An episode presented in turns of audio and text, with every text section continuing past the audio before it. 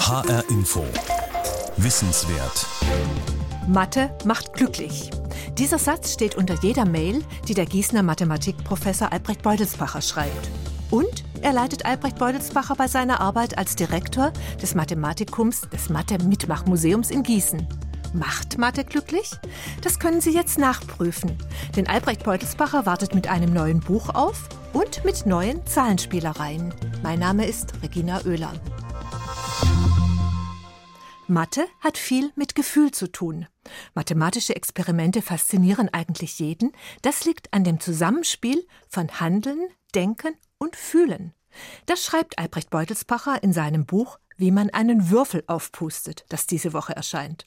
Bei uns im Studio hat Albrecht Beutelsbacher keine Würfel aufgepustet. Er hat sich für HR Info Wissenswert für Zahlenspielereien in drei Kapiteln entschieden. Er beginnt mit der 2.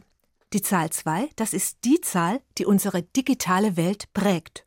Und der 2 lassen sich überraschende Aspekte abgewinnen, die viel mit Handeln, Denken und Fühlen zu tun haben. Hören Sie Albrecht Beutelspacher. 2. Die Zahl, die den Unterschied macht. Es ist nicht gut, dass eine Zahl allein sei. Und daher folgt auf die 1 die 2. Aber die 2 kommt zur 1 so wie Eva zu Adam. Eva war nicht nur ein weiterer Mensch, sondern sie war ganz anders als Adam. Mit Eva änderte sich alles. Die 2 ist keine zweite Eins. Sie vergrößert die Eins nicht nur, sie ist nicht nur eins mehr, sondern sie ist etwas ganz anderes. Mit der 2 ändert sich alles. Zunächst war die 2 keine Zahl, ja nicht einmal der Anfang des Zählens, sondern nur eine spezielle Form des Plurals, der Zweierplural, den man auch Dual nennt. Mit diesem werden zwei Objekte bezeichnet, aber nicht irgendwelche, sondern solche, die in einer Beziehung stehen, wie Mann und Frau. Im Deutschen schwingt diese alte Form noch in dem Wort beide mit. Aber irgendwann entwickelte sich die zwei aus diesen intuitiven Vorstellungen zu einer Zahl. Und vielleicht war der erste Schritt, dass man erkannte, dass Zweisagen auch bedeutet, zwischen mir und der Welt zu unterscheiden. Es gibt neben mir noch etwas anderes, das Zweite. Zwei ist die Zahl des klaren Unterschieds. Auf zwei zählen heißt, bei jedem Gegenstand, jedem Phänomen zu fragen, gibt es das nur einmal oder noch einmal? Wir entdecken an uns zwei Augen, zwei Hände, zwei Füße. Wir sehen Zwillinge, die sich gleichen wie ein Ei dem anderen. Diese Symmetrie schafft den engsten Zusammenhang zwischen zwei Objekten. Symmetrische Gegenstände sind sich zum Verwechseln ähnlich. Kurz, zwei ist auch die Zahl der Symmetrie. Aber zwei Denken heißt auch, bei jedem Phänomen zu fragen, gibt es auch das Gegenteil davon? Uns fallen viele solche Gegensatzpaare ein. Tag und Nacht, Himmel und Erde, Nord und Süd, Gut und Böse, arm und reich, heiß und kalt, Mann und Frau, Leben und Tod. Wir Menschen lieben es zu unterscheiden und einzuteilen. Damit verschaffen wir uns einen Überblick, wir erhalten Orientierung und Einsicht, wir gewinnen Sicherheit. Eine fundamentale Unterscheidung in der Welt der Zahlen haben schon die Pythagoreer im 6. Jahrhundert vor Christus erkannt, nämlich die Aufteilung der Zahlen in gerade und ungerade. Eine Zahl ist gerade, wenn man sie ohne Rest durch zwei teilen kann, andernfalls wird sie ungerade genannt. Und natürlich ist 2 der Prototyp aller geraden Zahlen. Die Zahl 2 ist eine Primzahl, die kleinste und die einzige, die gerade ist. Für die Pythagoreer waren nicht nur die Eigenschaften gerade und ungerade wichtig, sondern sie haben Beziehungen zwischen diesen Eigenschaften erkannt und bewiesen, wie etwa gerade plus gerade ist gerade oder Ungerade plus ungerade ist auch gerade. Übrigens war für die Pythagoreer 2 die weibliche Zahl und 3 für die Pythagoreer die erste ungerade Zahl, die männliche Zahl. Kurz, 2 ist die Zahl der polaren Gegensätze. Auch mathematisch gesehen ist die 2 äußerst interessant und zwar aus mindestens zwei Gründen. Zum einen ist 2 die Grundlage des Binärsystems, auf dem das Rechnen unserer Computer basiert. In diesem System gibt es nur zwei Ziffern, die 0 und die 1. Die Zahlen werden mit diesen Ziffern geschrieben. Zum Beispiel wäre 1011 eine solche Binärzahl. Welche Zahl ist das? Die Ziffer ganz rechts, also die letzte 1, sagt, dass eine 1 vorhanden ist. Die zweite Ziffer von rechts ist auch eine 1 bei 1011, sagt, ob eine 2 vorhanden ist. Und die dritte Ziffer von rechts sagt, ob eine 4 vorhanden ist, die vierte Ziffer von rechts, ob eine 8 vorhanden ist. 1, 2, 4, 8. Also bei der Zahl 1011 sehen wir von hinten eine 1, eine 2, keine 4, eine 8. 1 plus 2 plus 8 gibt 11. Das ist die Zahl 11. Der zweite Grund für die mathematische Bedeutung der Zahl 2 ist das Prinzip Divide et Impera. Das basiert auf der Einsicht, dass man kleine Gruppen besser beherrschen kann als große. Das ist eine alte Erkenntnis und die Formulierung, die explizite Formulierung Divide et Impera, teile und herrsche, ist viel jünger und geht möglicherweise auf Machiavelli zurück. Nun kann man die Anwendungen dieses Prinzips auf die Politik kritisch sehen, aber in der Mathematik und in der Informatik hat es sich glänzend bewährt. Wie viele Ja-Nein-Fragen braucht man, um eine bestimmte Karte aus einem Skatblatt mit 32 Karten zu identifizieren? Antwort 5. Die erste Frage könnte sein schwarz oder rot. Egal wie die Antwort ausfällt, man hat die Anzahl der Karten auf die Hälfte auf 16 reduziert. Wenn die Antwort schwarz war, könnte man dann fragen Kreuz oder Pik und wieder reduziert man auf die Hälfte. Mit fünf Fragen kann man also 2 mal 2 mal 2 mal 2 mal 2 2 hoch 5 Möglichkeiten unterscheiden. Und 2 hoch 5 ist gerade 32. Das klingt noch banal. Aber wie viele Ja-Nein-Fragen braucht man, um jeden der über 7,5 Milliarden Menschen auf der Erde zu identifizieren? Antwort nur 33 Fragen. Denn 2 hoch 33 ist schon weit mehr als 8 Milliarden und damit kann man alle Menschen beschreiben. Man kann das auch so ausdrücken. Die Anzahl der Erdenbewohner schreiben wir als Binärzahl. Wenn wir das machen, erhalten wir eine Binärzahl mit 33 Stellen. Und die Fragen könnten dann ganz einfach gestellt werden, nämlich so, dass man der Reihe nach jede Stelle abfragt. Also, ist die letzte Stelle eine 0 oder eine 1? Ist die vorletzte Stelle eine 0, eine 1? Ist die vorvorletzte Stelle eine 0 oder eine 1? Und so erhält man mit 33 Fragen die ganze Zahl und damit einen beliebigen Bewohner der Erde. Von Adam und Eva zu bald 8 Milliarden Menschen. Albrecht Beutelspacher nahm sich die Geschichte der Zahl 2 vor. Gibt es unter den unendlich vielen Zahlen eine Zahl, die uns als besonders natürlich vorkommt? Ja, sagt der Mathematiker Albrecht Beutelsbacher. Hier ist das zweite Kapitel seiner wissenswert Zahlenspielerei. 5. Die Zahl der Natur. Fünf Finger sind eine Faust. Mit diesem kämpferischen Satz erhoffte sich Ernst Thälmann, der während der Weimarer Republik Vorsitzender der Kommunistischen Partei Deutschlands war, eine agitatorische Wirkung. Der Satz drückt aber eine grundlegende Erfahrung aus, die die Menschen beim Umgang mit Zahlen schon seit zig Jahrtausenden gemacht hatten.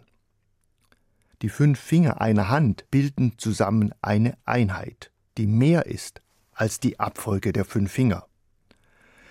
In fast allen Kulturen, die ein vernünftiges Zahlensystem hatten, war die 5 eine besondere Zahl.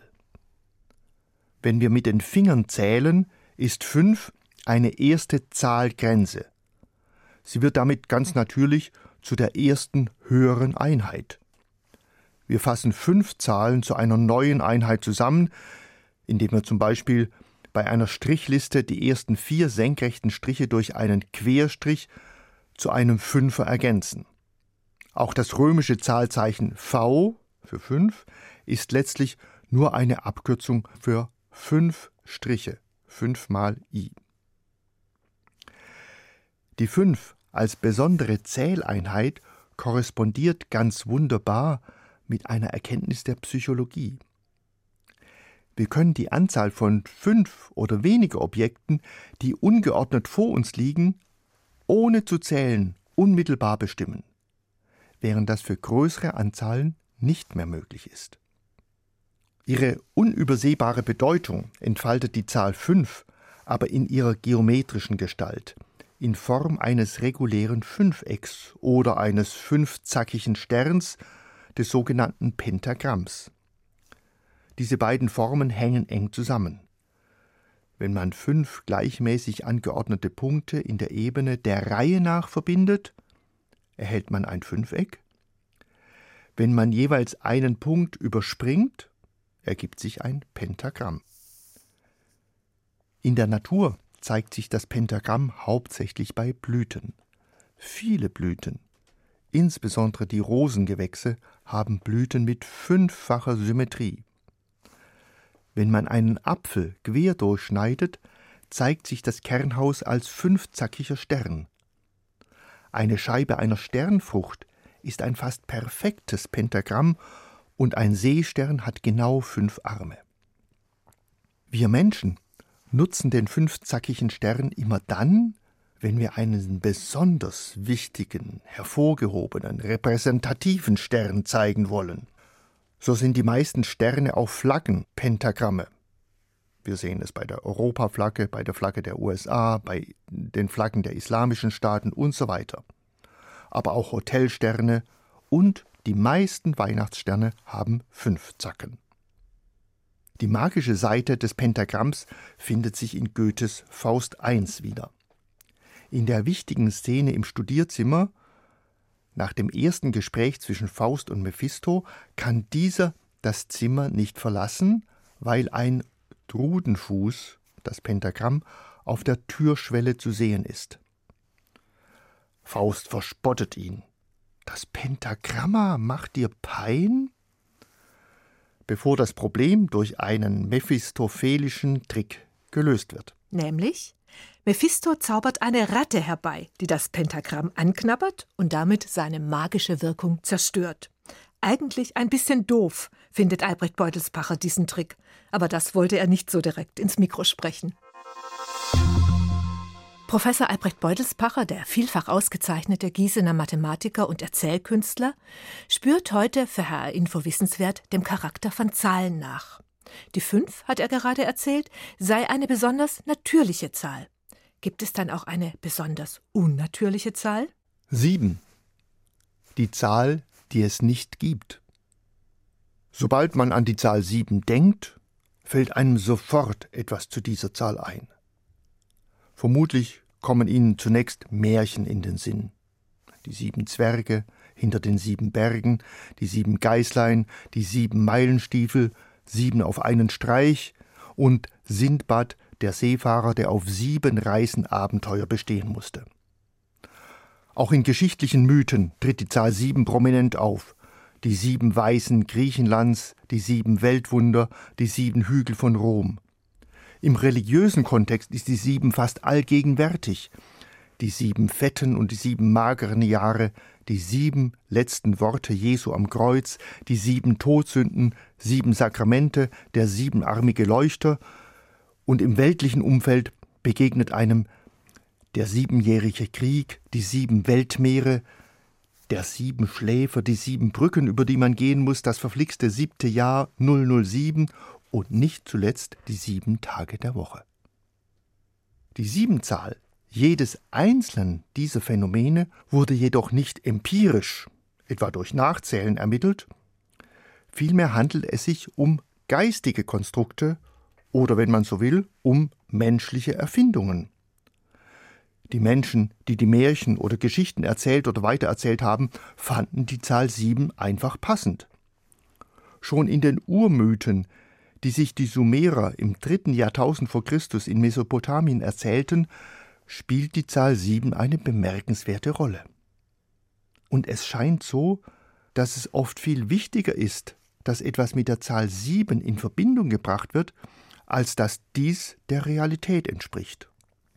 Zum Beispiel enthält zwar jede Liste der antiken sieben Weisen tatsächlich sieben Namen, aber die Listen sind so unterschiedlich, dass Luciano di Crescenzo zu dem Schluss kam, die sieben Weisen waren in Wirklichkeit 22.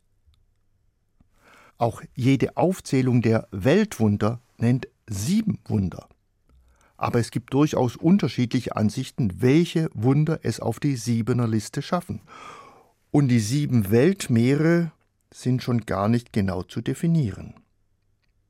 Man kann somit festhalten, die Zahl der Weisen, der Weltmeere und der Weltwunder wurde nicht naturwissenschaftlich ermittelt, sondern sieben war die richtige, die stimmige Zahl in der Vorstellung der Erzähler und der Hörer. Wenn wir uns fragen, ob es die Zahl sieben in der Realität gibt, sind Enttäuschungen vorgezeichnet. Wir finden nur weniges und meist auch wenig Überzeugendes. Es gibt keine Kristalle mit siebenfacher Symmetrie. Und man kennt nur eine einzige Pflanze, die eine Blüte mit sieben gleichberechtigten Blütenblättern besitzt, nämlich den kleinen Siebenstern. Auch wenn man zum Himmel schaut, findet man nicht viel. Zwar besteht das Sternbild des großen Wagens aus sieben Sternen, und auch die Plejaden setzen sich aus sieben Sternen zusammen, aber das ist angesichts der Tatsache, dass man schon mit bloßem Auge ein paar tausend Sterne sehen kann, doch eine magere Ausbeute. Signifikanter sind die sieben beweglichen Himmelskörper, die man mit bloßem Auge erkennen kann. Die großen und prominenten Sonne und Mond sowie die Planeten Merkur, Venus, Mars, Jupiter und Saturn. Für die Menschen früherer Jahrhunderte hatte das Geschehen am Himmel eine ungleich größere Bedeutung als für uns. Dass Sonne und Mond eine Sonderrolle spielen, ist klar. Aber auch jedem Beobachter des Nachthimmels fällt auf, dass fast alle Sterne Fixsterne sind. Diese drehen sich auf der Himmelskuppel gemeinsam um den Himmelspol. Andere Sterne, nämlich die Wandelsterne Merkur, Venus, Mars, Jupiter und Saturn halten sich nicht an dieses Schema, sondern ziehen ihre eigenen Bahnen. Ein starkes Indiz dafür, dass diese sieben beweglichen Himmelskörper als zusammengehörige Siebenheit gesehen wurden, ist die Benennung der Wochentage. Sonntag Sonne, Montag Mond, Dienstag auf Italienisch Martedì Mars, Mittwoch italienisch Mercoledì, Merkur, Donnerstag, italienisch Giovedì, Jupiter, Freitag, Venerdì, Venus und Samstag, englisch Saturday, Saturn. Das Interessanteste und für uns Menschen wichtigste Vorkommen der sieben sind in der Tat die sieben Tage einer Woche. Warum die Woche aus sieben Tagen besteht und nicht aus fünf oder sechs oder acht, ist allerdings rational schwer zu begründen. Die Astronomie, also Sonne, Mond und Sterne, geben nur ungefähre Hinweise. Was ein Tag und was ein Jahr ist, liegt nicht in der Hand von uns Menschen, das steht fest. Ein Tag ist die Zeit, in der sich die Erde einmal um ihre eigene Achse dreht, und in einem Jahr dreht sich die Erde einmal um die Sonne. Die Anzahl der Tage pro Jahr ist damit auch eine feste Zahl. Auch was ein Monat ist, ist fix, nämlich die Zeit von Neumond zu Neumond und diese beträgt etwa 29,5 Tage. Diese Zahl könnte man leichter in Abschnitte zu fünf oder sechs Tagen einteilen als in Wochen mit sieben Tagen. Die Teilung eines Monats in vier Teile erfolgte vermutlich aufgrund der vier Mondphasen Vollmond, Halbmond, Neumond, Halbmond. In jedem Fall hat sich die Sieben-Tage-Woche weltweit durchgesetzt. Ihren Ursprung hat die Sieben-Tage-Woche in der Schöpfungsgeschichte, die am Anfang der Bibel erzählt wird. Danach erschuf Gott die Welt in sechs Tagen und ruhte am siebenten Tag. Diese sieben Tage ergeben eine Woche, sie wird von Anfang an strukturiert durch einen Ruhetag, Sabbat oder Sonntag, der sich heute zum Wochenende ausgeweitet hat. Wir erkennen eine erstaunliche Diskrepanz. Einerseits erscheint die Zahl 7 in der realen Welt außerordentlich selten. Man kann guten Gewissens sagen, dass sie de facto überhaupt nicht vorkommt. Andererseits stehen wir staunend vor der Allgegenwärtigkeit der Sieben in der Welt der Mythen, der Erzählungen und der menschlichen Erfindungen. Zum Charakter der Zahl 7 trägt entscheidend bei, dass sie eine Primzahl ist. 7 ist nicht die erste Primzahl, denn vor ihr kommen die Primzahlen 2, 3 und 5. Aber bei diesen Zahlen tritt der Primzahlcharakter in den Hintergrund und wird von anderen Eigenschaften überstrahlt. 7 ist eine Primzahl, weil sie zwar von 1 und sich selbst, aber von keiner anderen Zahl geteilt wird. Demgegenüber ist 6 keine Primzahl, denn 6 wird außer von 1 und sich selbst auch noch von 2 und 3 geteilt. Primzahlen sind die wichtigsten und interessantesten natürlichen Zahlen. Interessant sind die Primzahlen, weil sie trotz ihrer einfachen Definition die Mathematiker seit 2500 Jahren nicht nur fasziniert, sondern herausgefordert haben. So ist einer der ersten Höhepunkte der Mathematik das Theorem, dass es unendlich viele Primzahlen gibt, dass also die Folge der Primzahlen nie abbricht. Das steht mit einem wunderbaren Beweis schon in dem antiken Mathematikbuch Die Elemente des Euklid etwa 300 vor Christus. Wie aber diese unendliche Reihe von Primzahlen im Detail aussieht, das entzieht sich nach wie vor der Einsicht der Mathematiker. Zum Beispiel wissen wir nicht, wie man aus einer Primzahl die nächste berechnet und kennen auch noch keine Formel für Primzahlen. Kann man aufgrund der zahlenmäßigen Eigenschaften der Zahl 7 ihre enorme Bedeutung erklären? Vielleicht liegt ein Grund darin, dass 7 die Zahl ist, die unmittelbar auf 6 folgt. Die Zahl 6 ist eine in jeder Hinsicht vollkommene Zahl. Man kann sie in zwei und in drei Teile aufteilen. Sie ist rund und in sich perfekt stimmig. Sie trägt die Bezeichnung vollkommen absolut zurecht. Denn das bedeutet, dass sie gleich der Summe ihrer Teiler ist. Die Teiler sind 1 und 2 und 3. 1 plus 2 plus 3 ist 6. Und nun wird diese vollkommene Zahl 6 von der 7 übertrumpft. Sie ist eine Einheit, die die Vollkommenheit der 6 noch übersteigt. Gleichzeitig ist 7 eine Primzahl. Und die Siebenheit ist bei weitem nicht so harmonisch wie die 6, sondern spannungsreich und kann nur mit geistiger Energie zusammengehalten werden. Zahlenspielereien. Das war eine Wissenswertsendung von und mit Albrecht Beutelspacher.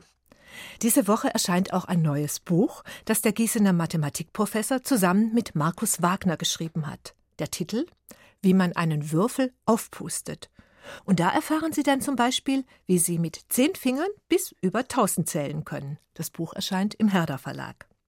Den Podcast zur Wissenswertsendung von Albrecht Beutelspacher finden Sie wie immer auf hrinforadio.de. Mein Name ist Regina Oehler.